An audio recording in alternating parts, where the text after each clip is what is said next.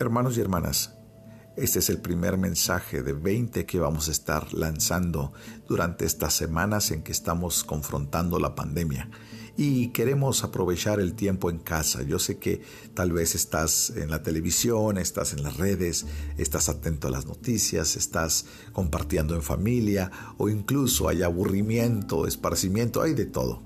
Pero no hay que perder la oportunidad de estar meditando en las escrituras y estar buscando al Señor ante todas las cosas. Yo quisiera que me acompañes el día de hoy y que oremos juntos. Cierra tus ojos ahí donde estás. Vamos a orar. Padre, te damos gracias. Bendecimos tu nombre, Señor. Gracias Dios por este tiempo especial que nos permites vivir, Señor. No podemos congregarnos como iglesia. Extrañamos a nuestros hermanos. Deseamos escuchar alabanzas en vivo. Nos encantaría poder saludarnos, Señor, y abrazarnos. Padre, pero ha sido tu voluntad que este tiempo, Señor, le toque a nuestra generación. Tu propósito tiene, Señor. Padre, y te pedimos, Señor, que hoy que estamos aquí, Señor, escuchando este mensaje, habla nuestros corazones. Usa tu palabra, Señor. Señor, te ruego, Señor, que me hagas débil Padre, y si hay alguna fortaleza en mí, Señor, derríbala, para que tu poder, Señor, tu espíritu se perfeccione en mí, Señor, y que no sea yo, sino seas tú el que hable, Señor. Yo te ruego, Señor, que toque los corazones de todos los que me están escuchando en este momento. Padre Santo, te ruego por, por las familias, Señor, por los padres de familia, Señor, por los que están reunidos alrededor de una mesa tal vez, o en una sala, o los que están con sus audífonos escuchándome. Señor, te ruego, Señor, que bendigas tu palabra, Señor, hasta ahí donde están. En el nombre precioso de Jesús. Amén. A todos nos encanta recibir regalos. Yo recuerdo el primer regalo, bueno, al menos el regalo que recuerdo de mi niñez es, fue un, una caja de carritos que mi madre me regaló. Recuerdo que tenía cerca de cuatro años o acababa de cumplir cuatro años cuando lo primero que vi esa mañana fue mi mamá, el rostro de mi mamá eh, sentada junto a mi cama y ella contenta, deseosa de ver mi reacción ante el regalo que estaba a mis pies.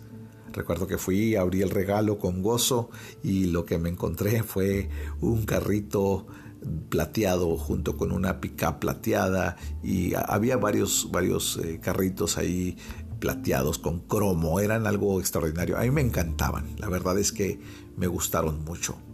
Fue tan impactante ese regalo que hasta el día de hoy, después de cuatro décadas, aún recuerdo con precisión cómo eran esos carritos. A todos nos gusta recibir regalos. Yo no, yo he conocido a alguien que no le guste recibir regalos. Yo te pregunto y piensa en este momento, ¿cuál ha sido tu regalo favorito? ¿O qué regalo te gustaría recibir? Hoy precisamente vamos a leer un pasaje glorioso que habla acerca de los regalos. Yo quisiera que me acompañaras al libro de Efesios en el capítulo 2. Vamos a hablar del versículo 1 al versículo 10 y vamos a leerlo juntos. Voy a repetir Efesios capítulo 2, versículo del 1 al 10. Vamos a revisar el regalo de Dios. Y dice de la siguiente manera, te pido que leas conmigo. Y Él os dio vida a vosotros, que estabais muertos en vuestros delitos y pecados, en los cuales anduvisteis en otro tiempo, según la corriente de este mundo conforme al príncipe de la potestad del aire, el espíritu que ahora opera en los hijos de desobediencia, entre los cuales también todos nosotros en otro tiempo vivíamos en las pasiones de nuestra carne, satisfaciendo los deseos de la carne y de la mente, y éramos por naturaleza hijos de ira, lo mismo que los demás. Pero Dios, que es rico en misericordia, por causa del gran amor con que nos amó, aun cuando estábamos muertos en nuestros delitos, nos dio vida juntamente con Cristo. Por gracia habéis sido salvados. Y con Él nos resucitó y con Él nos sentó en los lugares celestiales en Cristo Jesús, a fin de poder mostrar en los siglos venideros las sobreabundantes riquezas de su gracia por su bondad para con nosotros en Cristo Jesús. Porque por gracia habéis sido salvados por medio de la fe, y esto no de vosotros, sino que es un don de Dios, no por obras, para que nadie se gloríe, porque somos hechura suya, creados en Cristo Jesús para hacer buenas obras, las cuales Dios preparó de antemano para que anduviéramos en ellas. Yo quisiera hacer una breve introducción acerca de Efesios antes de entrar de lleno en este pasaje que estamos leyendo. Pablo, que también es llamado Saulo, fue un líder judío que perseguía a los seguidores de Jesucristo, todos lo sabemos, pero un día Jesús mismo, ahora resucitado de la muerte, se le apareció de repente. Yo te invito a que si no conoces esta historia la leas en Hechos capítulo 9. Después de que Pablo recibió la verdad de Jesucristo y creyó en Él como el Hijo de Dios y Señor de todos, Pablo se dedicó a viajar por todo el mundo mediterráneo para contarle a todos acerca de Cristo. A causa de su enseñanza, nuevos creyentes se reunieron para formar muchas nuevas iglesias. Por cierto, estas iglesias eran parecidas a lo que en este momento tú estás haciendo en tu casa en tu familia. Las iglesias eran en casas. Como su guía espiritual, entonces Pablo escribió cartas para enseñar y animar a estas nuevas iglesias. No había entonces internet, no había entonces podcast, no había eh, ninguna red social. La gente que estaba en desacuerdo con Pablo luchó contra sus esfuerzos de contarle al mundo acerca de Jesús. Estaban en contra de él. Estos enemigos le causaron muchos problemas, mucho sufrimiento. De hecho, Pablo estaba en la cárcel cuando esta carta fue escrita a la iglesia de Éfeso. Es muy posible que otras iglesias de esa región también leyeron la carta. Ahora en esta carta, Pablo enseña que las buenas noticias de la gracia de Dios por la fe en Jesucristo son para todos, tanto para los judíos como para los que no son judíos, o sea, los gentiles. Pablo les da la bienvenida a los seguidores de Cristo no judíos en su nueva vida como miembros del pueblo santo de Dios. Ya sean judíos o gentiles, todos están unidos en Jesucristo. Su unidad muestra las fuerzas espirituales de las tinieblas, la sabiduría del plan de Dios. Por lo tanto, Pablo les explica que ellos deben ahora vivir de una manera diferente porque tienen una vida nueva en Cristo. Hoy, a través de este pasaje aprenderemos que esta nueva vida es un don de Dios para todos los que creen en Jesucristo. En este pasaje nosotros nos encontramos con tres partes principales. La primera parte está definida del versículo 1 al 3. La segunda parte está definida del versículo 4 al 7. Y la tercera parte del versículo 8 al 10. El primer segmento del versículo 1 al 3 yo puedo titularle Estábamos muertos para poder apreciar nosotros el regalo glorioso que Dios nos ha dado. Tenemos que entender cuál era la condición en la que nosotros vivíamos. Este pasaje nos habla con mucha claridad cómo es que nosotros al comienzo estaba o al principio, antes de conocer al Señor, cuál era nuestra condición, cuál era la forma de vivir de las personas, cuál era la forma de vivir de nosotros mismos. El versículo 1 al 3 habla con claridad y nos dice que nosotros estábamos muertos. Versículo 1 dice, estabais muertos. Y al hablar de muerte estamos hablando en términos espirituales. Estábamos muertos en vuestros delitos y pecados, dicen los cuales antes andaban, pero la, dice, según la corriente de este mundo Ahora yo quiero que entendamos qué es lo que nos definía como muertos. Y lo que dice el versículo 1 es que lo que define nuestra muerte espiritual es alguien que vive en sus delitos y pecados. Dice el versículo 2, vivíamos según la corriente de este mundo. Es una característica de alguien que está muerto espiritualmente. Otra característica es que vivían conforme al príncipe de la potestad del aire, o sea, estaban bajo el yugo de Satanás. Dice, este es el espíritu que ahora opera en los hijos de desobediencia. Otra característica de la cual nos habla este pasaje acerca de quién está muerto, cuál es el perfil de un muerto espiritual. Un muerto espiritual está definido por los elementos que menciona este pasaje. Otro de ellos es, dice que vivíamos en las pasiones de nuestra carne, gente que está constantemente satisfaciendo los deseos de su carne y de su mente. Recuerdo la voz de un pastor antiguo que decía que no hay peor circunstancia para un hombre, un ser humano, que vivir bajo la dirección de su propia mente. Una persona que está entregada a su propia mente, a su propia carne, a sus propias pasiones, es una persona que está en muerte espiritual. Cuando un paramédico o un médico toma los ah, signos vitales de una persona, toma la presión, checa el pulso, checa eh, el nivel cardíaco, hace una serie de revisiones en el cuerpo para poder determinar que esta persona está en cierto estado de salud. Puede estar en un estado óptimo, puede estar en un estado eh, crítico. De hecho, cuando hay un cadáver, lo primero que se checa es el pulso. Y pulsar precisamente implica determinar si está vivo o está muerto. Este pasaje nos habla a nosotros de pulsar el alma pulsar nuestra manera de vivir para saber si estamos vivos o estamos muertos espiritualmente. Y lo primero que nos dice este pasaje del versículo 1 al versículo 3 es que los que están muertos espiritualmente, como estábamos antes de, de, conocer a Cristo, antes de seguir a Cristo, antes de que Cristo viniera a nosotros y nos rescatara, dice que estábamos en nuestros delitos y pecados dice que estábamos bajo la corriente de este mundo, siguiendo la cultura, siguiendo la tendencia de este mundo, siguiendo las modas. Dice conforme al príncipe de la potestad del aire. Esto significa estábamos bajo el yugo y la dirección de aquel de quien Jesús en ocasión le dijo a los fariseos, ustedes son hijos de vuestro padre el diablo.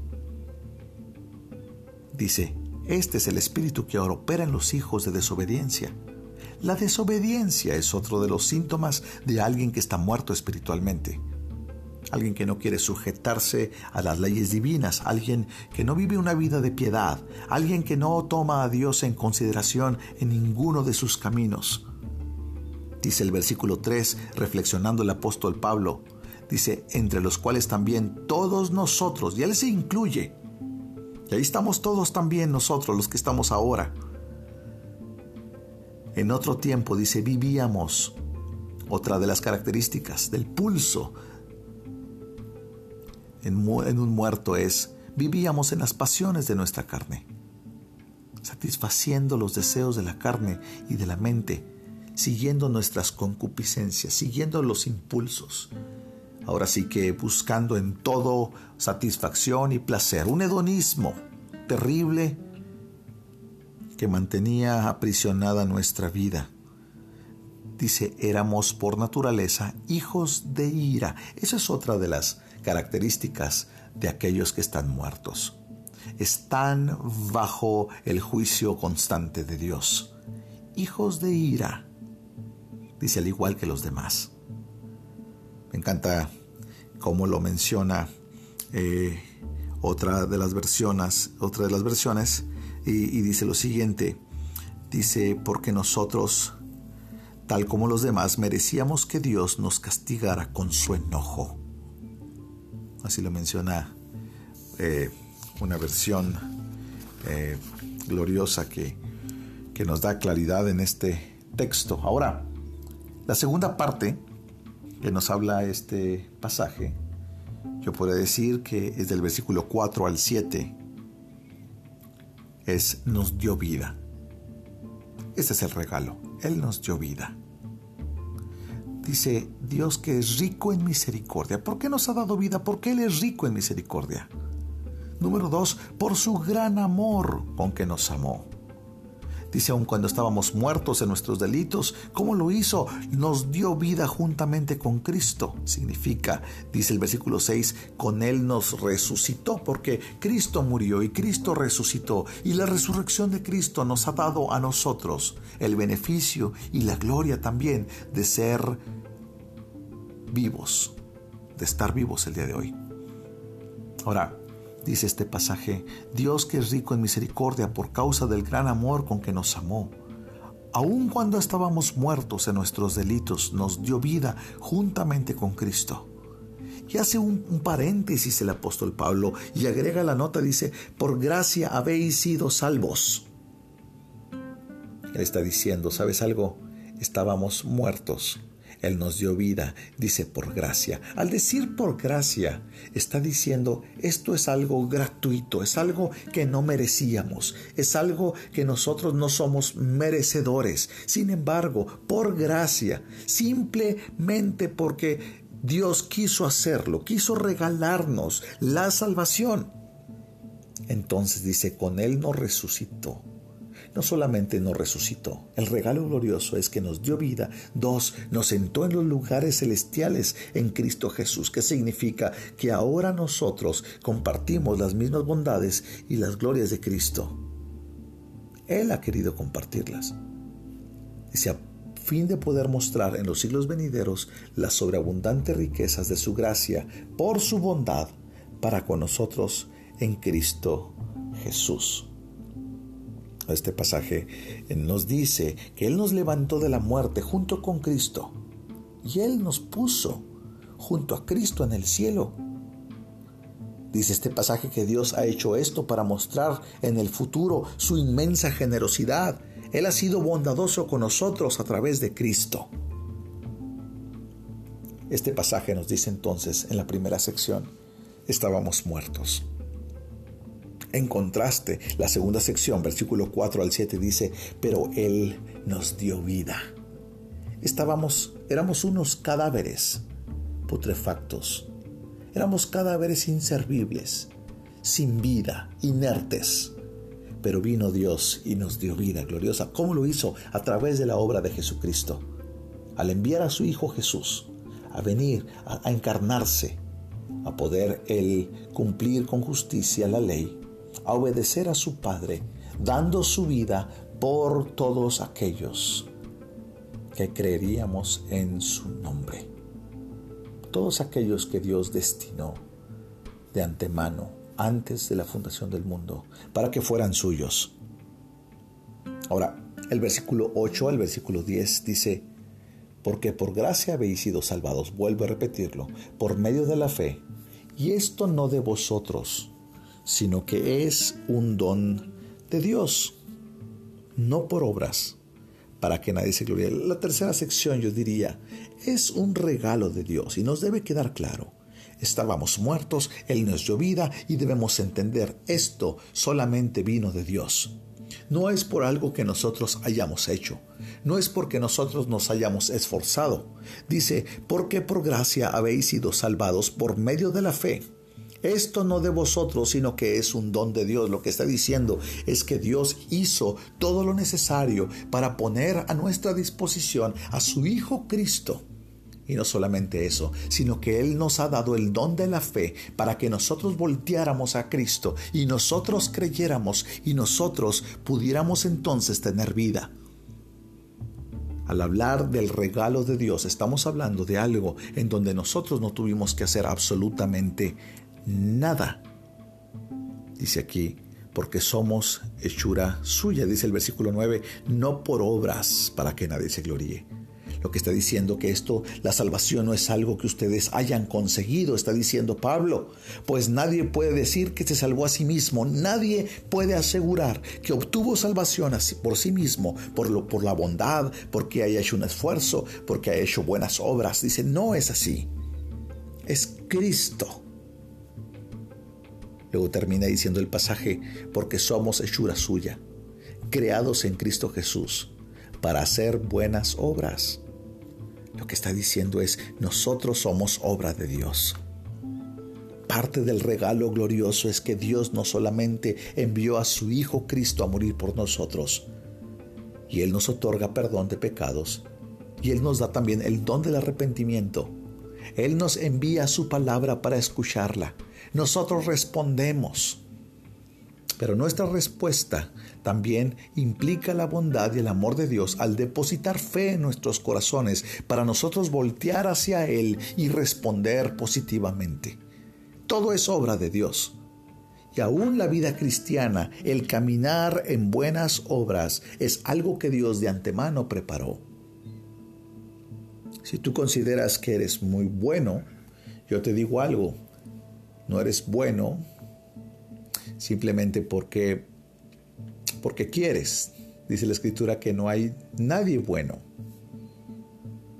Dice una ocasión un hombre llega con Jesús y le dice, Maestro bueno, y Jesús le contesta y le dice, ¿por qué me llamas bueno si bueno solamente hay uno y es Dios? Y él está diciendo en pocas palabras, en público, este hombre está reconociendo que yo soy Dios. Jesús es Dios. Y Él es el único bueno. Si tú consideras que eres bueno y que por tu bondad has ganado el cielo, yo te digo hoy estás muy equivocado. La bondad y, las buenas obras que hoy podemos practicar en Cristo son obras que Dios preparó para que nosotros diéramos testimonio acerca de que somos sus hijos y acerca de su bondad y de su misericordia. Ahora,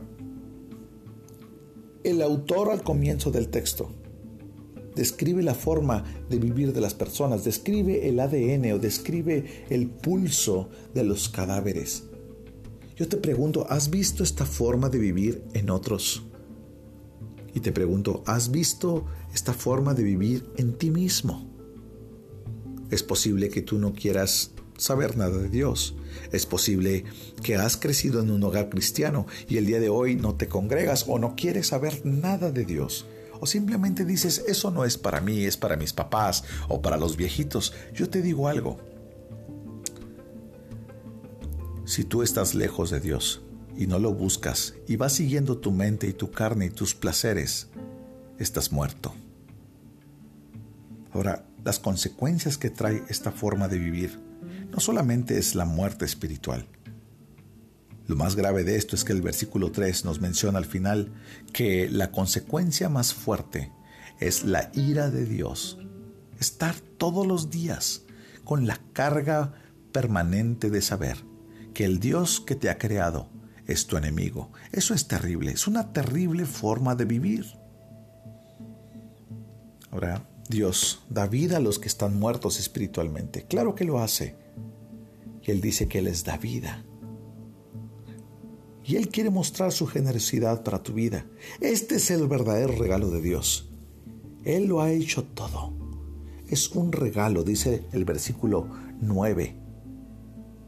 Porque no es por obras, porque somos incapaces. No podemos nosotros obtener la salvación. Tiene que ser de parte de Dios para que nadie se gloríe. Ahora, ¿esto es algo que merecemos o hemos conseguido? No, no es algo que merecemos y no es algo que se pueda conseguir. No se compra con dinero, con dádivas, no se compra con bondad, no se compra con actos de misericordia, no se compra con absolutamente nada. El único que ha podido comprar tu salvación es Cristo y la compró a precio de sangre en la cruz del Calvario. Y la pregunta que yo te quiero hacer el día de hoy es, ¿tienes este regalo realmente en tu vida o no? Tal vez tú consideras que vivir la vida cristiana es vivir a tu manera y, e ir a la iglesia los domingos.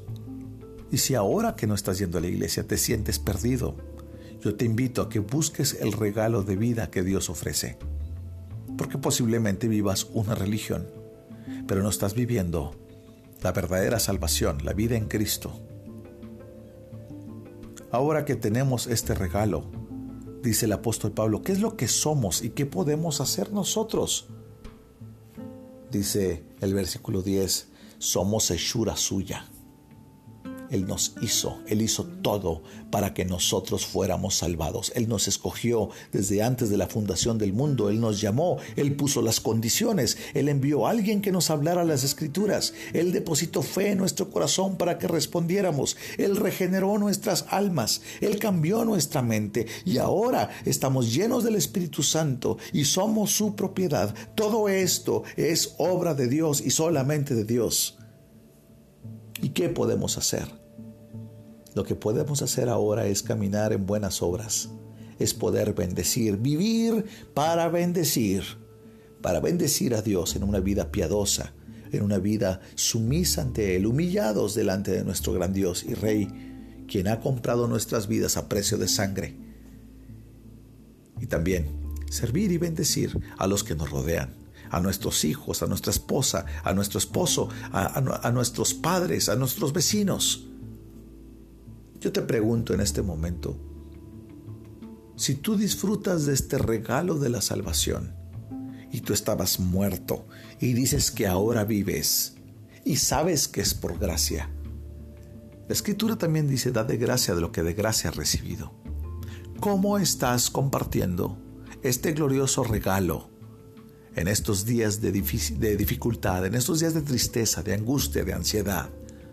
¿Cómo estás compartiendo tú el, glorioso beneficio de la cruz para tu vida?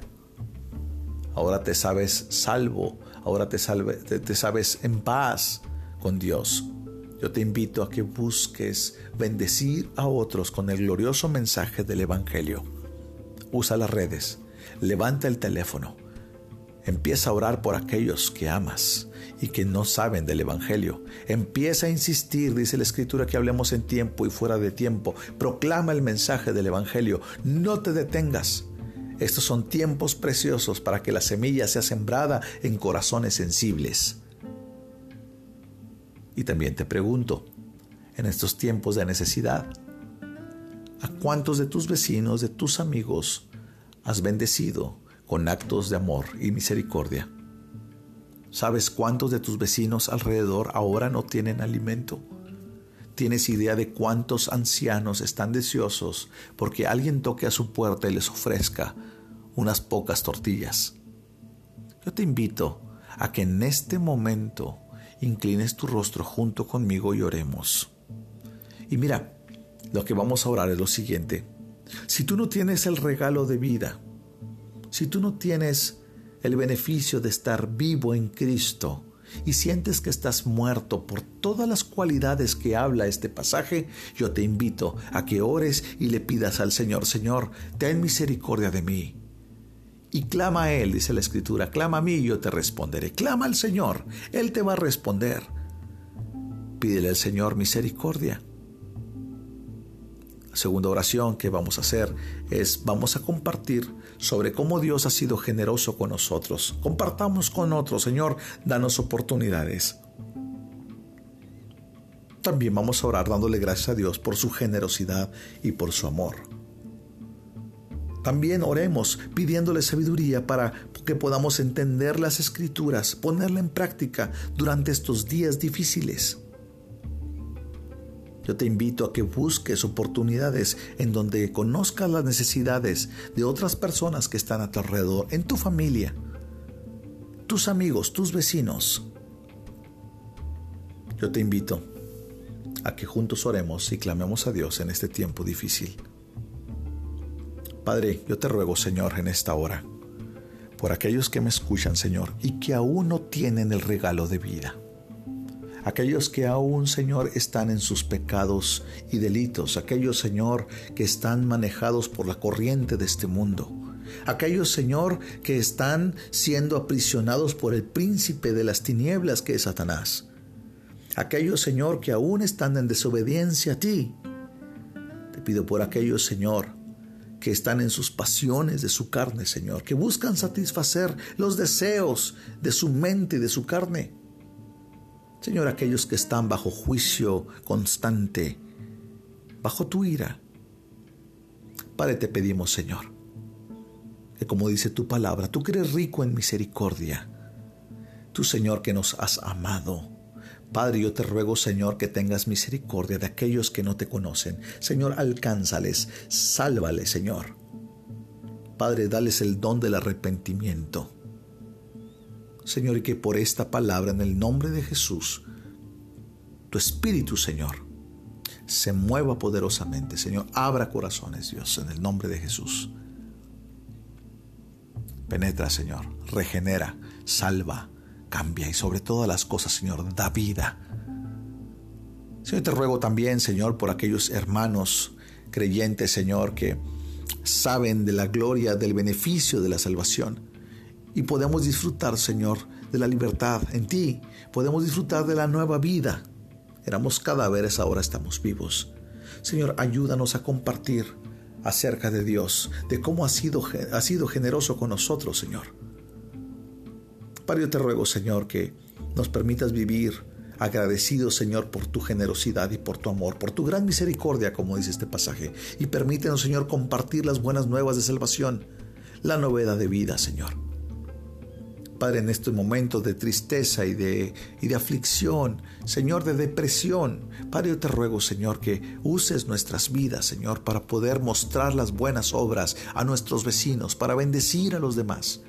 Señor, y que todos sepan, Señor, que somos hijos de un rey y que ese Rey glorioso nos ha dado vida. Señor, ayúdanos a sorprender a nuestras familias y a nuestros vecinos y a nuestros amigos, Señor, con una bondad que venga del cielo, Señor, para poder dar testimonio de que somos hijos tuyos. Yo te ruego, Señor, que nos des sabiduría para entender tu palabra. Señor, y no solamente para entenderla, sino para ponerla en práctica. Señor, que estos próximos días, Padre, nosotros podamos vivir bajo el asombro, Señor, de este glorioso regalo y podamos también bendecir a otros, dando de gracia lo que de gracia hemos recibido.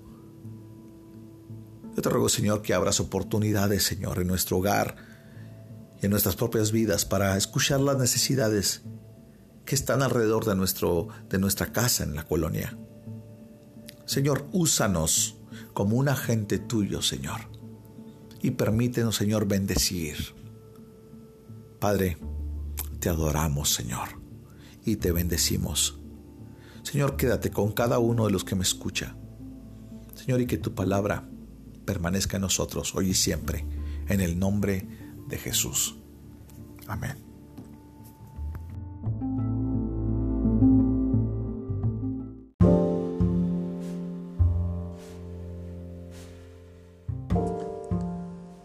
Mis amados hermanos y hermanas en Cristo, le doy gracias a Dios por este tiempo que hemos tenido para compartir este mensaje. Te recuerdo que este mensaje es parte de una serie de 20 que estamos lanzando por motivo de la pandemia del año 2020. Yo te invito a que lo compartas con tus amigos, con tus familiares. Si crees que este mensaje puede nutrir a alguien más, envíalo, compártelo con toda libertad. Estoy seguro que alguien está deseoso de escuchar este pan de vida. Que el Señor les bendiga estamos atentos para el siguiente mensaje. Reciban un abrazo todos. Esta es la voz del pastor Esteban Reyes de la Iglesia Cristiana Fuente de Vida y la Iglesia La Gracia desde Ciudad Juárez, Chihuahua, México.